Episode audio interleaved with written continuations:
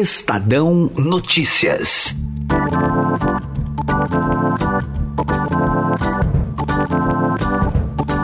Olá, seja bem-vindo. Eu sou a Carolina Ercolim e está começando o Estadão Notícias, nosso podcast com análises e informações sobre os temas mais importantes do momento no Brasil e no mundo. Edição de hoje está focada no drama do eleitor indeciso. Às vésperas da eleição, brasileiros ainda cogitam trocar de candidato de olho no voto útil, mas promessas de campanha ainda pesam na decisão. Essa edição especial, às vésperas da grande festa da democracia, traz uma reflexão sobre as propostas dos presidenciáveis, a partir da visão de uma eleitora que traduz justamente o perfil dos que ainda não escolheram qual tecla pressionar na urna. Reportagem de Carolina Ercolim e narração de Laura Mayumi. Estadão Notícias.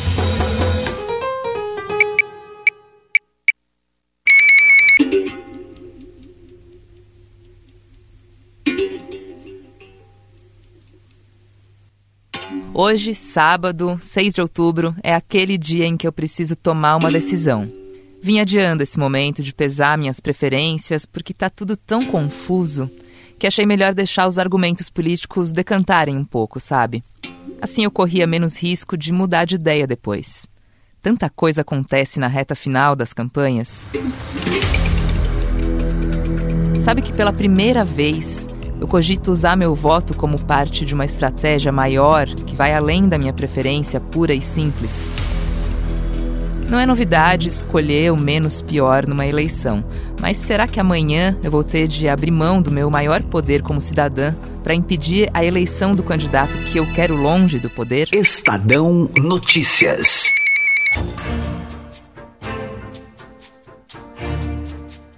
Oi, eu sou uma eleitora brasileira indecisa, às vezes inclinada a votar em branco ou nulo.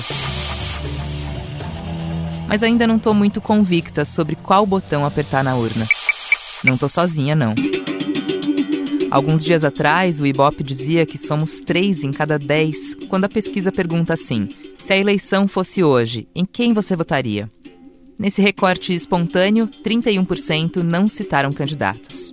Bom, as pessoas que hoje ainda não sabem e não escolhem um candidato na pergunta estimulada, quando a gente informa quem são os candidatos, são compostos, eh, a maioria deles são mulheres, pessoas com mais idade, eh, pessoas com menor escolarização, menor renda.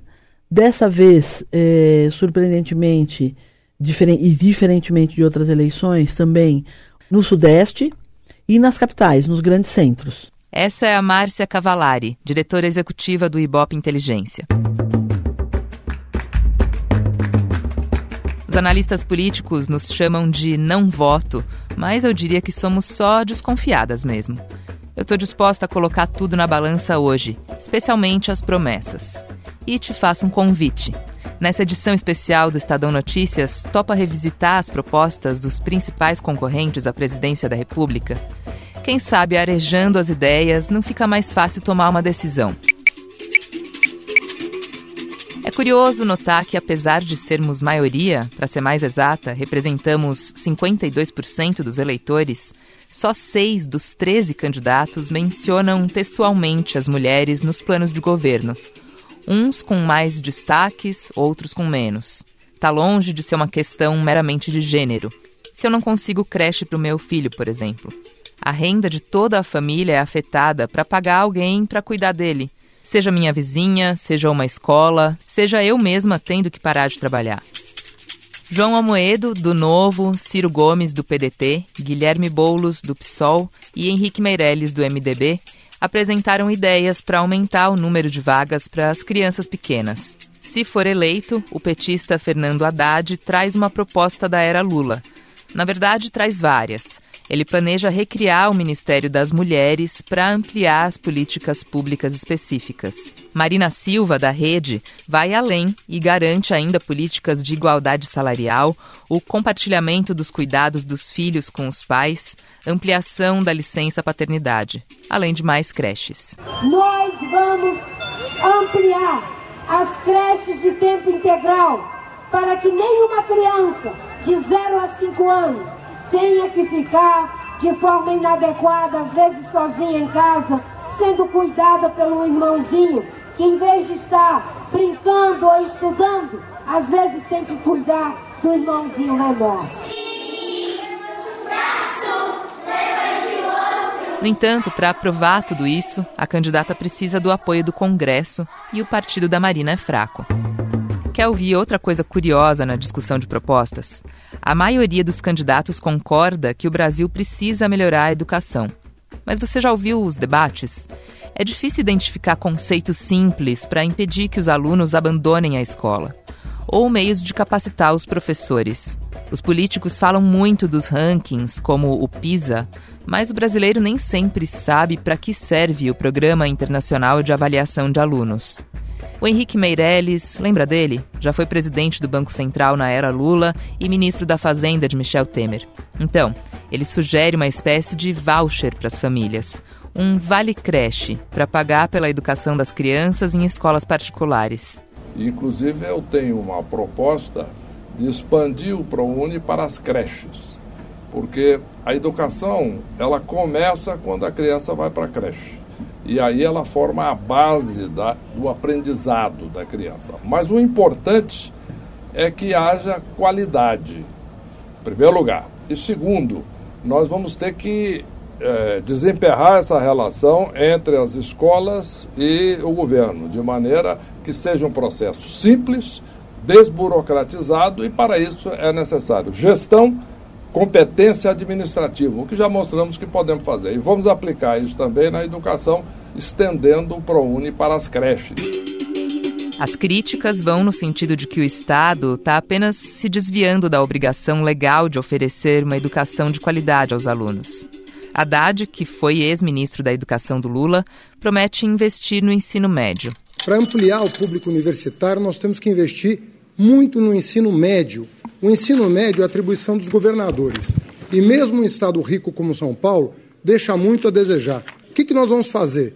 Nós vamos pegar cada escola de ensino médio federal, cada uma delas vai ter que adotar em cogestão escolas estaduais de baixo desempenho, porque aí assim mais jovens ascenderão para universidades. Já o deputado Jair Bolsonaro, do PSL, defende o uso da educação à distância desde o ensino fundamental, porque, segundo ele, a metodologia pode ajudar a combater o marxismo nas escolas.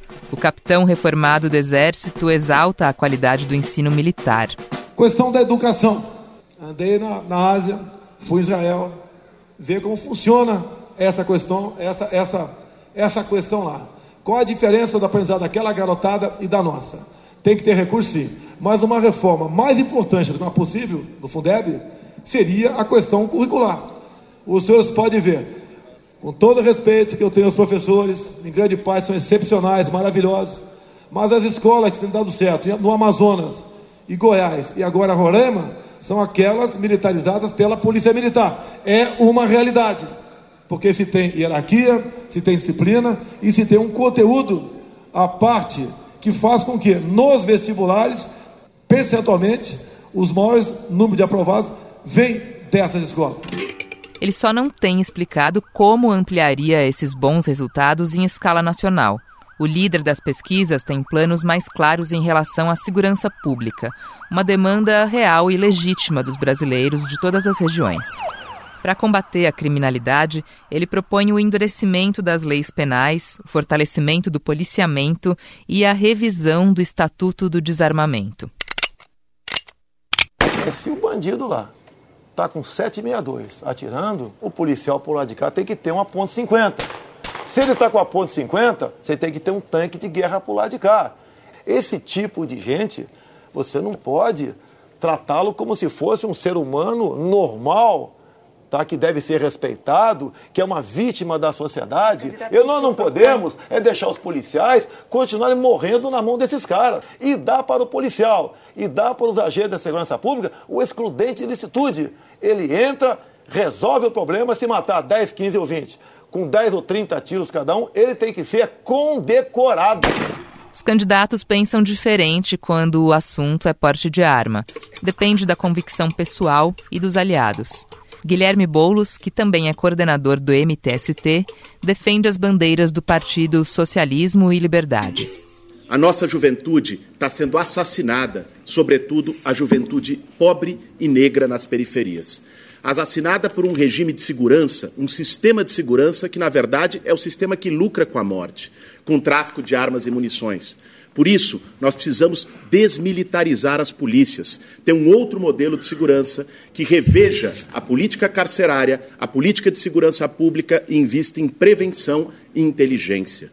Eu não quero que os nossos jovens tenham a sua primeira arma como tem hoje, quero que tenham o primeiro emprego. Eu não quero construir presídios, eu quero construir escolas. Meirelles classifica a ideia como perigosíssima e fala em volta da selvageria. Da bancada do agronegócio, Álvaro Dias, do Podemos, é a favor da flexibilização da legislação atual. Intervenção, não. O Exército não quer isso. Não é esse o papel dele. Mas eu sou favorável ao cumprimento do desejo da sociedade do país, que é a possibilidade de ter o porte de arma. Quem deveria estar armado é o Estado brasileiro. Geraldo Alckmin vai nessa linha.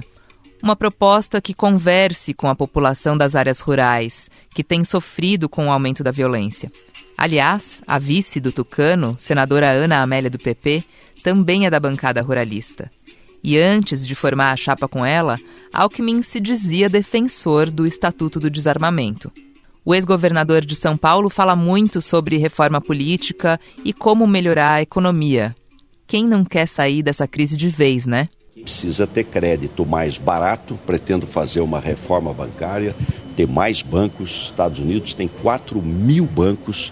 Você fazer uma reforma bancária, outras formas de crédito, fintechs, banco digital, cooperativas de crédito também é, simplificação tributária, é um emaranhado tributário, simplificar, desburocratizar, destravar a economia, trazer investimento para o Brasil, é isso que nós precisamos. E o Brasil tem pressa, né? Mas posso confessar, é difícil entender esse emaranhado de nomes e como isso vai afetar minha vida. Tem chamado a atenção a proposta de Ciro Gomes, outro ex-ministro de Lula na corrida.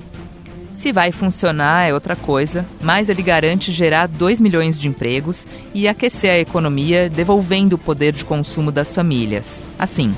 Que eu vou ajudar a tirar seu nome do SPC.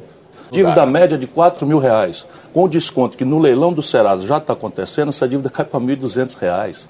Se eu faço um refinanciamento, tirando o juro de 500% que eles hoje são humilhados, para 10, 12%, o banco ganha dinheiro e eu refinancio isso em 36 vezes, a prestação cai de 40 reais por mês. Eu vou tirar o nome do povo brasileiro do SPC mesmo.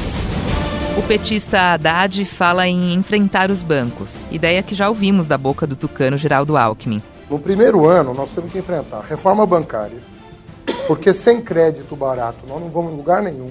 Chegou o momento de enfrentar os bancos. 80% do crédito está na mão de cinco bancos, inclusive públicos. Não ah, adianta tirar o nome das pessoas do SPC com essa taxa de juros, as pessoas vão voltar para o SPC. Tenho ouvido bastante sobre privatização das estatais quando comentam economia.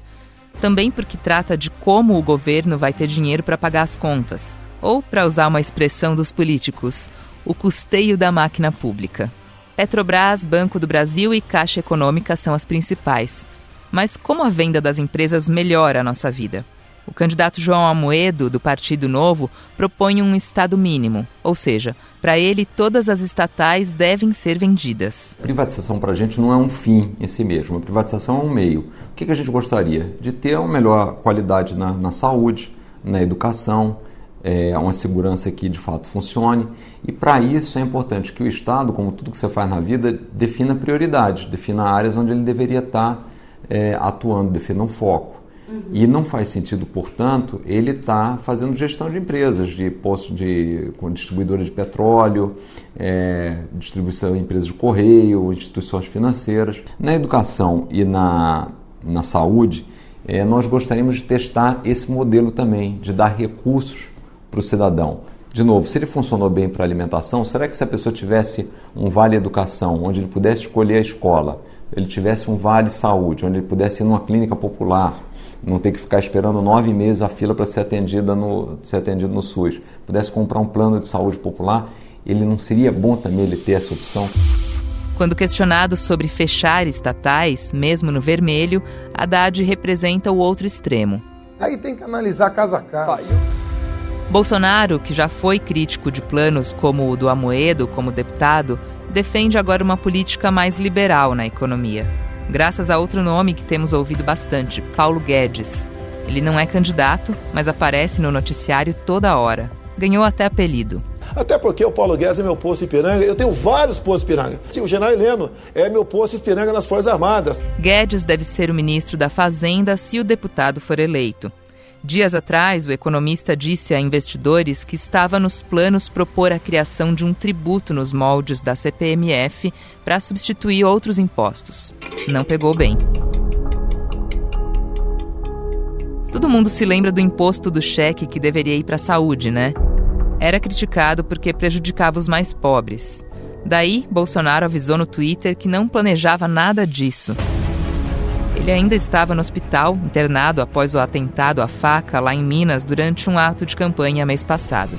Mas tá aí, saúde. A principal prioridade dos brasileiros não ocupa um lugar central nos planos de governo dos candidatos à presidência.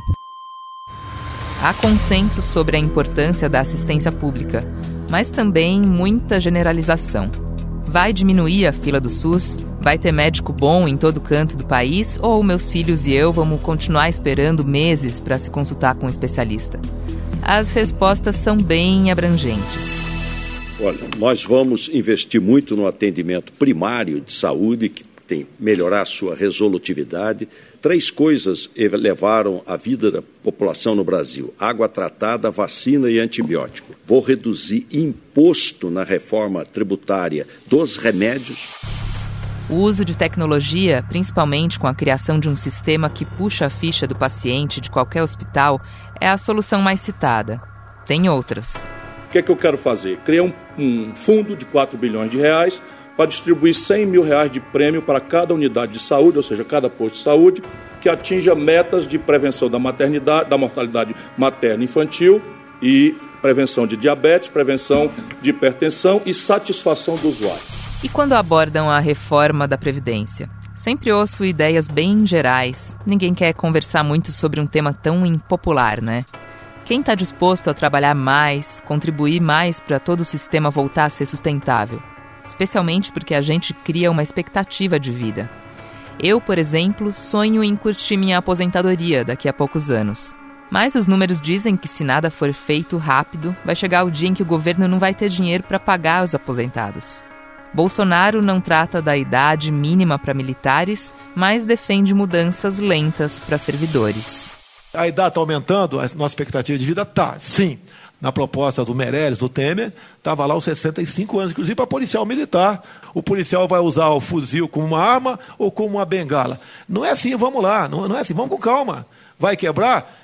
Como está, vai quebrar. Mas dá para começar a resolver isso aí.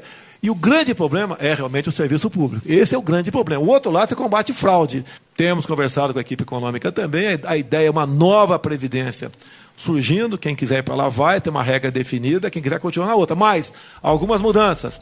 Vamos com calma, vai devagar e sempre que nós chegamos lá. Só que um quarto dos deputados federais é servidor público e atua hoje como a maior força de pressão no Congresso Nacional. Passar por eles é um desafio do próximo presidente.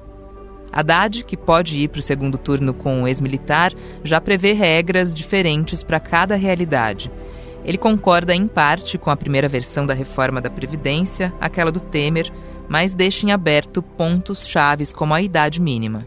Eu acho que os regimes próprios de previdência deveriam ser o objeto inicial, porque os governadores e prefeitos, em dois anos, não vão conseguir suas, pagar suas folhas. Agora, todas as variáveis, idade mínima, alíquota de contribuição, abre-se uma mesa de negociação, como nós fizemos em 2003 e em 2012. Na hora de escolher um candidato, colocamos muitos pontos em perspectiva. A questão programática é uma, foi a que acabamos de fazer. Tem a escolha a partir de um cálculo estratégico, pensando nos efeitos que minha opção pode ter para o resultado da votação.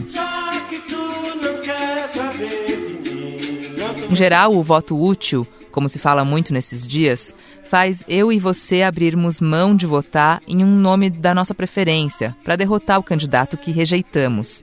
É o grande dilema de 2018. Existe o voto de protesto, que é motivado por raiva ou descrença na política. são os nulos, brancos e em candidatos irrelevantes e muitas vezes caricatos. Mas ainda entra na conta as polêmicas e as críticas que rodeiam cada político. Eu, pelo que eu vejo nas ruas, eu não aceito o resultado das eleições diferente da minha eleição. Você imagina se um caba desse do outro lado, o Lula tem alguma chance de sair da cadeia? Nenhuma. Nenhuma, né? Só tem chance de sair da cadeia se a gente assumir o poder e organizar a carga, botar o juiz para voltar para a caixinha dele, botar o Ministério Público para voltar para a caixinha dele e restaurar a autoridade do poder político. E, de novo, como uma tragédia, só resta eu. Temos uma liderança da estatura do Lula, que é um líder mundial. Isso tem bônus e ônus? Tem, mas tem muito mais bônus ter uma liderança como ele do que ônus. Você vai me perguntar, depois da eleição, em relação ao Lula, vou continuar na campanha Lula livre porque acredito no Lula. Agora tem uma coisa, eu acho que esse negócio de Marina sumida é uma estratégia do pessoal da desconstrução e das fake news para poder justificar o fato de que eu não apareço nas páginas policiais, porque eu não estou na Lava Jato. Primeiro, o Aécio não foi condenado. Ele está sendo investigado e vai responder para a justiça. Quem errou, paga pelo erro. O Eduardo Azeredo, ele já está afastado da política há muito tempo. Além de presidente, amanhã votaremos para senador e serão dois nomes nesse ano. Também para deputado federal, deputado estadual e governador. Bom voto. Estadão Notícias. O Estadão Notícias deste sábado vai ficando por aqui. Contou com a apresentação e produção minha Carolina Ercolim, locução de Laura Mayumi e o diretor de jornalismo do Grupo Estado é João Fábio Caminoto. De segunda a sexta, um novo podcast é publicado.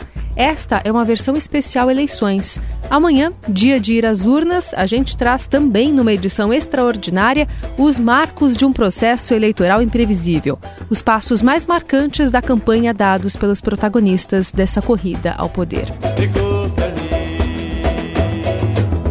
Saiba mais no blog Estadão Podcasts e agora também na Deezer. Procure este e outros podcasts do Estadão por lá e mande seu comentário e sugestão para a gente. O e-mail é podcast.estadão.com. Até a próxima.